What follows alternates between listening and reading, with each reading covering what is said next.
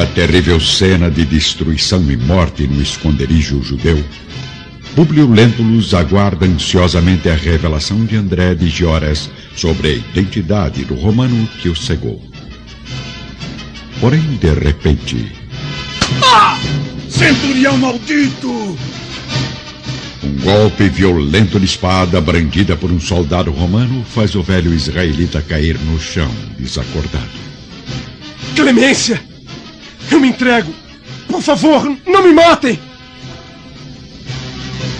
Ao mesmo tempo, Ítalo é atingido impiedosamente por uma punhalada no peito, desabando aos pés do senador Lentulus, abraçando-lhe num gesto supremo de dor e arrependimento.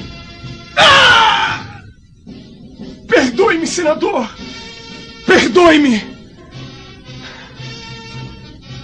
O algoz romano contempla os olhos cegos de Públio por alguns segundos, mas não consegue resistir ao profundo ferimento, morrendo em seguida sobre o solo coberto de sangue dos jovens judeus.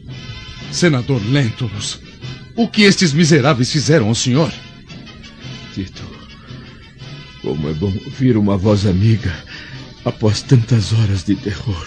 Andem logo, soldados! Desamarrem as mãos e os pés deste pobre homem! Pelos deuses, Tito, peço-lhe que tome todas as providências necessárias quanto ao sepultamento do nosso amigo assassinado.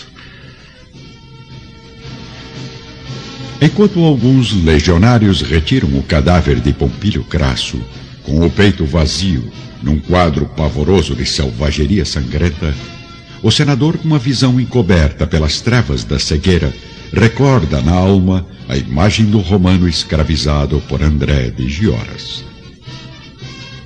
Ordene também aos soldados que tratem com o máximo respeito o cadáver de Ítalo que jaz agora aos meus pés. Senador, antes de tudo, não esqueça que seu estado é muito grave, requerendo os mais urgentes cuidados. Vamos, meu jovem. Eu quero sair logo deste lugar tenebroso. Públio recebe os primeiros socorros, sendo carregado pelos centuriões em direção à saída do casarão. Senhor Públio, sei que não está em condições de ser questionado, mas uma dúvida me tortura a mente. Não foi Ítalo o autor do seu horrível suplício? Está enganado, meu. Este homem cujo cadáver agora não vejo era nosso conterrâneo, prisioneiro de muito tempo pela fúria vingativa de um poderoso senhor de Jerusalém. Mas como um romano deixou-se aprisionar por um judeu eh, sem jamais haver clamado liberdade? É o que eu pretendo descobrir, Tito. Neste momento sei apenas que ele realmente pertencia à nossa raça. Observe aqueles traços nobres e irá concordar comigo. Por vários dias, Jerusalém fica entregue ao saque e à desordem, promovidos pelos militares imperiais. Todos os chefes da resistência são presos, a fim de comparecerem a Roma para o último sacrifício em homenagem às festas comemorativas da vitória. Entre eles, inclui-se André de Giores, que, restabelecido das escoriações, representa um dos que deverão ser exterminados na capital do Império. Numa galera confortável e tranquila, viaja agora Públio Lentulus, aprisionado dentro da noite cerrada da sua cegueira, levando nos pensamentos as mais intensas dúvidas. Preciso reencontrar André de Gioras para arrancar daquele assassino a verdade sobre o escravo romano que apagou minha visão para sempre. Pelos deuses, agora estou cego. Tudo será ainda mais difícil. Mas deve existir algum modo de ouvir o judeu secretamente, sem ferir as tradições da vida pública. No dia seguinte, com o coração repleto de angústia, o senador retorna ao palácio do Aventino, acompanhado de numerosos companheiros da política imperial, além do jovem filho do imperador. Muito bem, senador Lentulus. Aqui estamos novamente respirando o ar sagrado da cidade mais bela deste mundo. Respirando o ar maravilhoso, ouvindo o cantar singelo dos pássaros. Mas no meu caso, não podendo mais contemplar as belezas arquitetônicas e naturais desta metrópole abençoada pelos deuses. Públio entra no vasto salão do palácio, amparado por servos de confiança. Flávia e Ana o aguardam amarguradamente, pois já têm conhecimento da sua trágica e dolorosa cegueira. Meu pai! Meu pai, mas que desgraça! Meu filha, não se dê o trabalho de questionar a fundo os problemas do destino. Em todos os acontecimentos da vida temos de louvar os soberanos desejos do céu. E espero que não perca coragem, porque somente assim viverei agora, junto de ti, em consolação afetuosa e recíproca. Foi o próprio destino que me afastou compulsoriamente das lutas do Estado, a fim de viver para sempre apenas para você. Os dois se abraçam comovidamente, unindo-se em beijos tristes e aflitos, vibrações de duas almas presas ao mesmo sofrimento. No grande dia das comemorações da vitória, vamos encontrar o senador Lentulus em conversa íntima com a serva Ana em seu gabinete particular. Ana, resolvi chamá-la aqui sem a presença de minha filha pois não quero causar mais dúvidas e angústias àquela pobre criatura. O que houve, senhor? Durante o pesadelo que vivi sob o domínio dos judeus em Jerusalém, a última visão que tive foi a de um jovem escravo romano, aflito e indeciso diante de uma tarefa cruel. Escravo romano? Sim. Mas isso é, é impossível, senador. Não seria algum centurião aprisionado pelos rebeldes? Não, não, Ana. Tenho certeza de que aquele rapaz viveu preso à escravidão durante toda a sua existência. Ele transmitia uma tristeza comovente nos olhos, como se buscasse uma resposta por estar ali, completamente indefeso, sob as ordens impiedosas do velho judeu. Que tarefa cruel foi determinada ao escravo? O pobre romano foi o algoz do meu suplício. Meus olhos foram cegos pelas mãos trêmulas desse jovem que jamais fez mal a ninguém. Ah, Perdoe-me a curiosidade, senhor, mas como tem tanta certeza disso? O último semblante que contemplei antes de ser atingido pela espada incandescente não foi de um assassino por isso eu preciso saber de qualquer modo quem era aquela pobre alma escravizada. Prometo ajudá-lo no que for necessário, senador. Sim, sim, Ana. Precisarei do seu auxílio no sentido de permanecer com minha filha aqui no palácio durante minha ausência.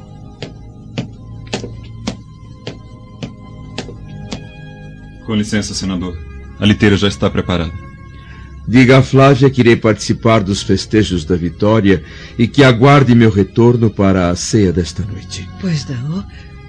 Espero que consiga encontrar a resposta para suas dúvidas, Senhor. Sim, e somente alguém a possui, Ana. Alguém que irá morrer em breve. Apesar da cegueira lhe impedir as iniciativas, Publio Lentulus não perde as esperanças de reencontrar André de Gioras. Ansiosamente esperado pelo povo romano, o senador vitorioso desfila no interior da sua liteira diante da multidão exaltada, que o aplaude saudosamente como um dos grandes heróis do império.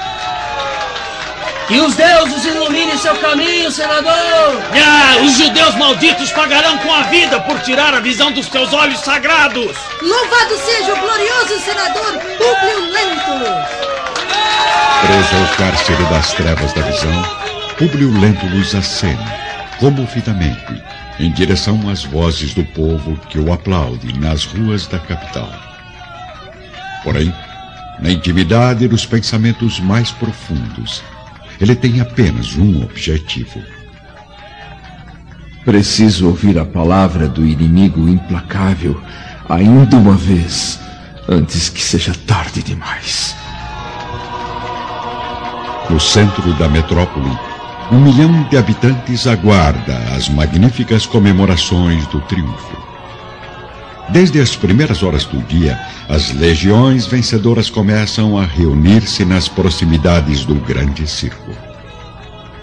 Soldados desarmados, vestindo túnicas de seda, ostentam auréolas de louro diante da multidão infinita. Seguindo o cortejo, vemos agora, após serem exibidos em todas as comemorações festivas, Simão, o desventurado chefe supremo da resistência judaica, acompanhado de três auxiliares diretos, inclusive André de Gioras. Todos vestem trajes pretos, caminhando solenemente para o sacrifício. André e Simão conversam reservadamente, vigiados pelos olhares sinistros dos guardiões. É chegado o momento, Simão. Logo, Vespasiano e o filho assassino irão contemplar nossos cadáveres descendo as águas do Tigre. Ah, como é cruel a tradição romana! Veja a quantidade de ouro puro desperdiçado nessa terrível cerimônia. Pedras preciosas, tecidos nobres, tesouros conquistados às custas do nosso povo. Centenas de estátuas dos deuses profanos, marfim, ouro, prata. Até onde vai a ostentação desses amaldiçoados? Veja, elefantes cobertos de diamantes, dromedários ornamentados. Oh, nem os pobres animais são poupados nessa cena vergonhosa. Mas o pior não é isso, Simão. Olhe, observe bem os olhares tristes dos prisioneiros, exibindo sua miséria para a multidão impiedosa que espera ansiosamente pelo martírio de todos nós. Olha à sua esquerda, André. Os malditos fizeram até pinturas representando nossas cidades vencidas e humilhadas, batalhas sangrentas, campos arrasados, queda de muralhas, incêndios devastadores. Como um povo é capaz de exibir tais imagens como símbolo de glória? São ladrões, meu amigo. Ladrões sem alma, que desfilam agora nossas estátuas sagradas de Abraão e da família real de Davi. Tudo saqueado do nosso templo, sem a menor compaixão. As trombetas do jubileu o castiçal de ouro com sete braços, os véus sagrados. Não, não é possível. Sim, companheiro. Os romanos têm agora em suas mãos sujas a lei dos judeus. Os textos que representam o nosso tesouro mais raro, a tradição. Após a passagem dos prisioneiros, surgem os carros magníficos dos vitoriosos. Ao lado do imperador Vespasiano, desfila Tito num oceano de joias preciosas e sedas vermelhas, simbolizando o próprio Júpiter na embriaguez da sua vitória. Acompanhando o jovem filho do imperador, o senador Lentulus, abatido e amargurado, consegue apenas ouvir o estrondo da população em festa, tentando relembrar através dos olhos da memória, as antigas imagens dos desfiles grandiosos do Império. O senhor está bem, senador? Parece-me tão entristecido. Estou comovido com as homenagens, nobre amigo. Mas para que fique completamente realizado neste dia tão especial, preciso reencontrar uma pessoa com a máxima urgência. Mas que pessoa é essa, senador? Após os carros imperiais dos vencedores, desfila o exército de centuriões, enquanto todas as ruas e praças, terraços e janelas enchem-se de multidões eufóricas e curiosas. Longas horas são gastas no trajeto do cortejo, que passa pelos recantos mais aristocráticos da metrópole.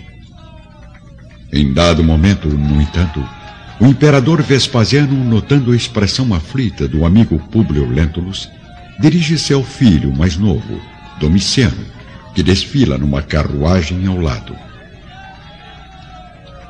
Domiciano, providencie imediatamente a transferência do senador Lentulus para algum lugar mais tranquilo, enquanto aguardamos o grande momento do sacrifício. Sim, meu pai. Colocarei então dois guardas à disposição do senador. Você não entendeu, meu filho. Eu quero que acompanhe pessoalmente o nosso amigo Públio Lentulus.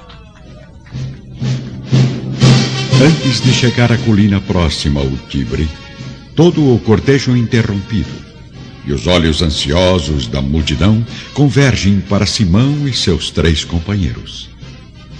Públio, embora cego, mas ciente das formalidades da grande comemoração, compreende neste momento que é chegado o instante supremo. O jovem Tito, porém, ainda espera uma resposta do senador que está indeciso quanto a revelar o seu desejo. Que pessoa tão especial o faria plenamente feliz neste dia de glória, caro amigo? Bem, eu não sei se devo importuná-lo com isto. Esqueça, Tito.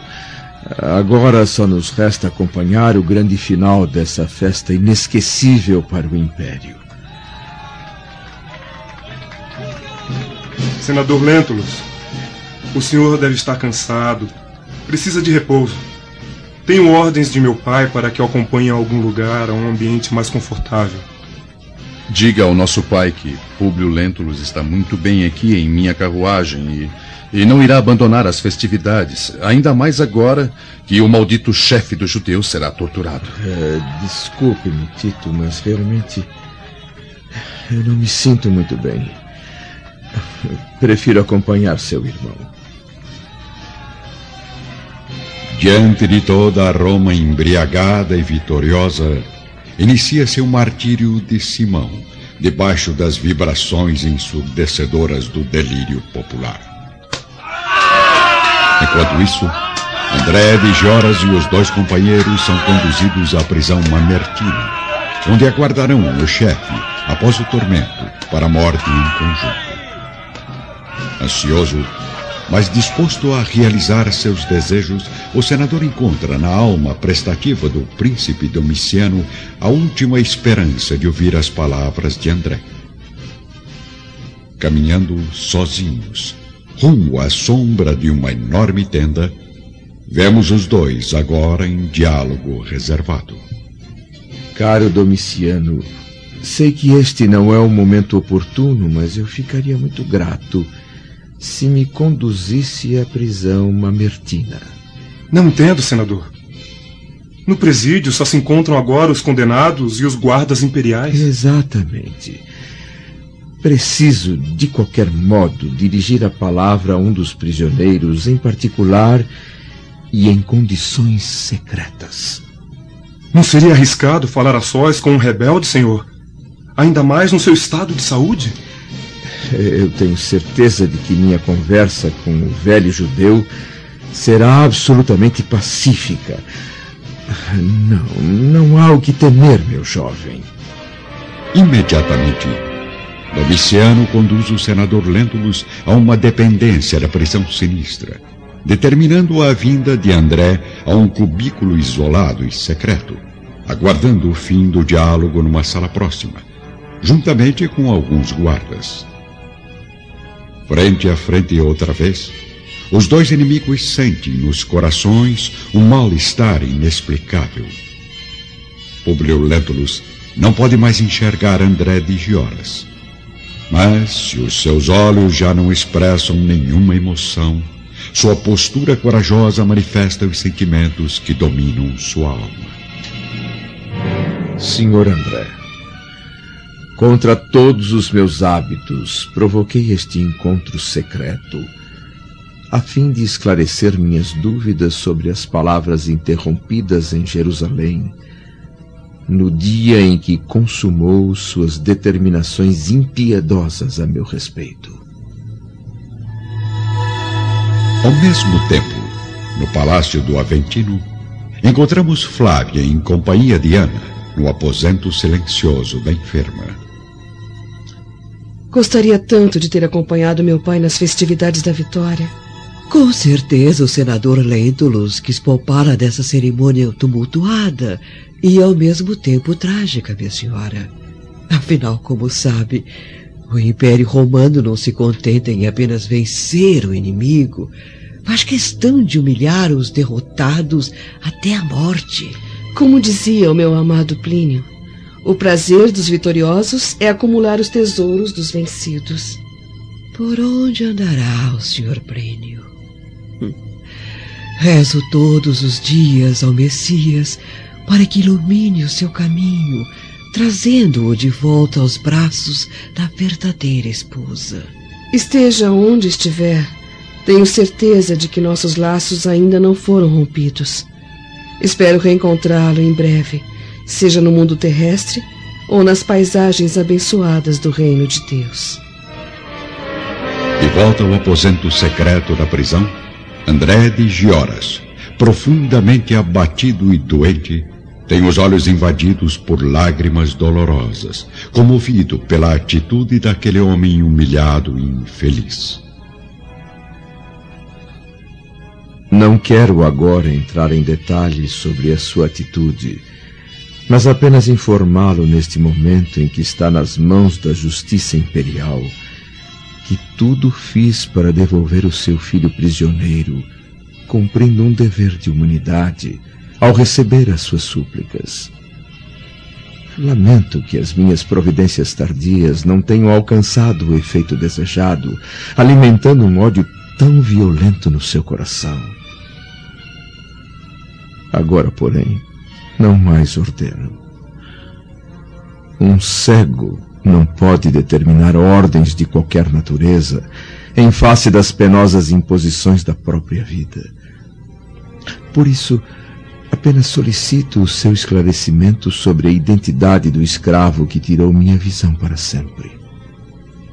Senador Lentulus, a hora da morte é diferente de todas as outras que o destino concede à nossa existência nesse mundo. É por isso que, talvez, sinto o meu ódio agora transformado em piedade, avaliando o teu sofrimento amargo e rude. Desde que fui preso, venho considerando os erros da minha vida criminosa.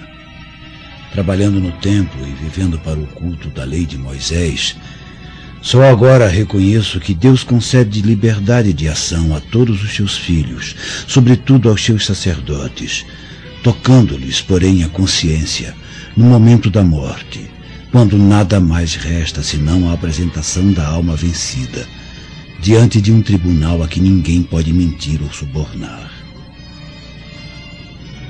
Sei que é tarde para reagir no caminho percorrido, a fim de refazer os nossos atos.